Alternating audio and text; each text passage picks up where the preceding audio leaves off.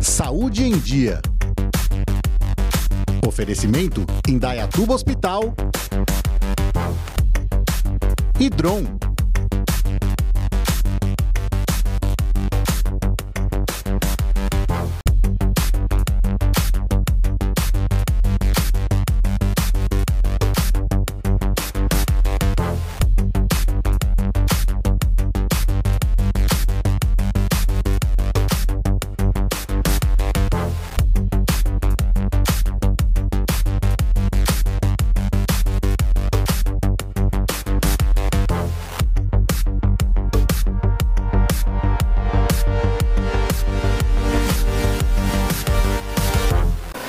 amigos. Está começando mais um Saúde em Dia.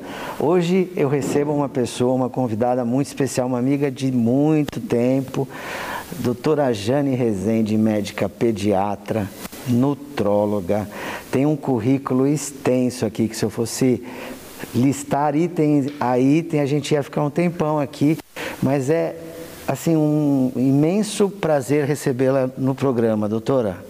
Olha, Eduardo, eu que agradeço sinceramente, gente. É uma honra estar ao lado dele. Posso dizer que Eduardo foi um dos meus mestres, né, Eduardo? Aqui no meu início de Indaiatuba. Verdade, a gente teve é, vários é, dias em comum no hospital, plantões, conversas, pacientes. Realmente isso é, foi o ano passado, né, Jane? Coisa assim. É pouco tempo. É pouco tempo.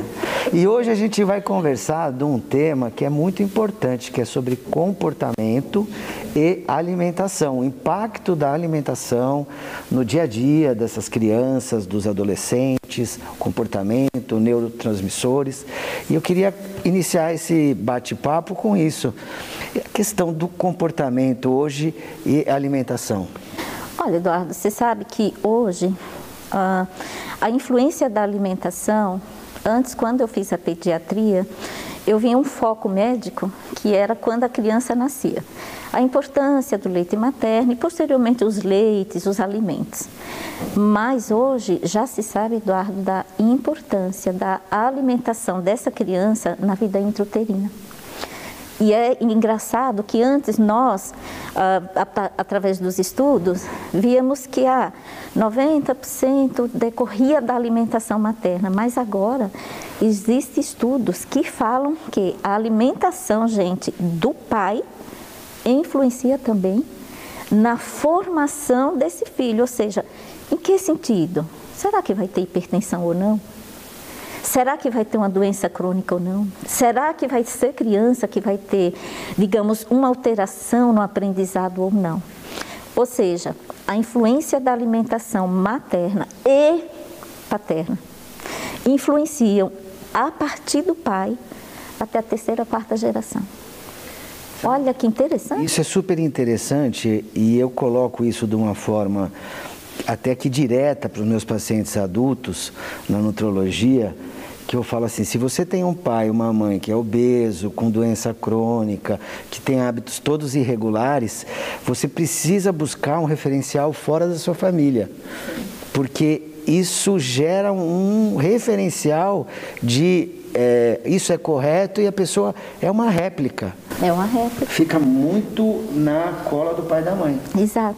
E hoje é, existe uma palavrinha que ela é tão importante, gente, que a gente chama epigenética, né? Ou seja, como é que o ambiente vai influenciar no meu ser, já na vida intrauterina. A criança ela começa a ter a, a, a, os primeiros contatos com o, o, o, paladar doce, salgado, cítrico, na vida intrauterina através do líquido amniótico. E é muito engraçado que eu vejo no consultório que mães dizem assim, doutora, eu amo brócolis gosta de brócolis, nunca vi. É a verdura que ele mais gosta. Não é interessante? Sim. Né? Isso, isso a gente. É, o genoma, né, que vem sendo estudado e vem trazendo tantas informações para nós, é, é um código, é um computador super potente com tantas informações que a gente realmente transfere para os nossos uh, filhos né, e, e, netos, bisnetos. Está ali o seu código genético. É, essa semana eu li uma entrevista sobre longevidade humana nos centenários. E uma da, uma da sinalização da pesquisa que me chamou a atenção foi a questão da alimentação, Jane. Então você vê, uma pesquisa da USP, uma médica brasileira, ela fez, ela queria entender por que os, essas pessoas viviam mais, que tinham menos doenças, é, e um dos itens foi a alimentação. É isso que você está colocando. E é muito engraçado, olha, os primeiros mil dias da, da criança é fundamental. Gente, esses primeiros mil dias é da concepção até os dois anos de idade. E por que isso é importante? Porque a gente sabe que todos nós vamos amadurecendo, né? Quer seja psiquicamente, emocionalmente, não é? E o nosso corpo também. E aí o que é que acontece? Com dois anos, ou seja, eu sou muito rigorosa do, em relação à alimentação. Gente, e eu sou mesmo. Não é porque é assim, não é porque eu quero, não é porque eu acho. Gente, não é achismo. É estudo, ou seja, é cuidado. Ou seja, quando vocês trazem essas crianças para as minhas mãos, eu tenho uma certa responsabilidade. Ou seja, então a primeira pergunta que eu faço para vocês: por que, que a gente nasce? Primeira coisa? E isso, isso é, é importante, é tentar é, mostrar o, ca, o, caminho correto, que é, esse adulto vai ser um adulto mais saudável, com melhor qualidade Sim. de vida, com menos doença não transmissível. Exatamente. Obesidade, diabetes, pressão alta, é, problema de colesterol. Sim. E depressão. Depressão. Não é? Fibromialgia. Muitas vezes que o corpo está inflamado e não é só assim, e vai tudo junto, né, Eduardo? Porque nós temos Eduardo aqui, também nutrólogo, né? Então, na verdade, temos dois cérebros.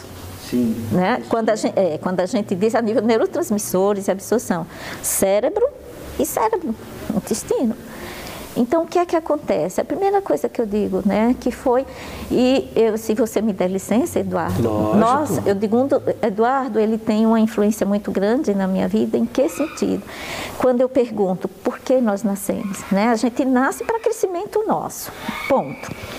Pois bem, como é que a gente vai ter essa a gente vai seguir nessa trajetória da vida, porque problemas nós vamos ter, alegria nós vamos ter. E digamos, diante de uma situação delicada, como é que este corpo, esta emoção, este cérebro vai agir sem substrato? E de onde é o substrato? Da alimentação, não é? Sim. E quando eu conheci o Eduardo, foi uma coisa muito interessante. Ele, ele tem uma importância muito grande na minha evolução psicológica profissional Eduardo? Que bom, é. Sim. E tem mesmo, e tem mesmo. Sim, sim. Isso assim eu quero te agradecer.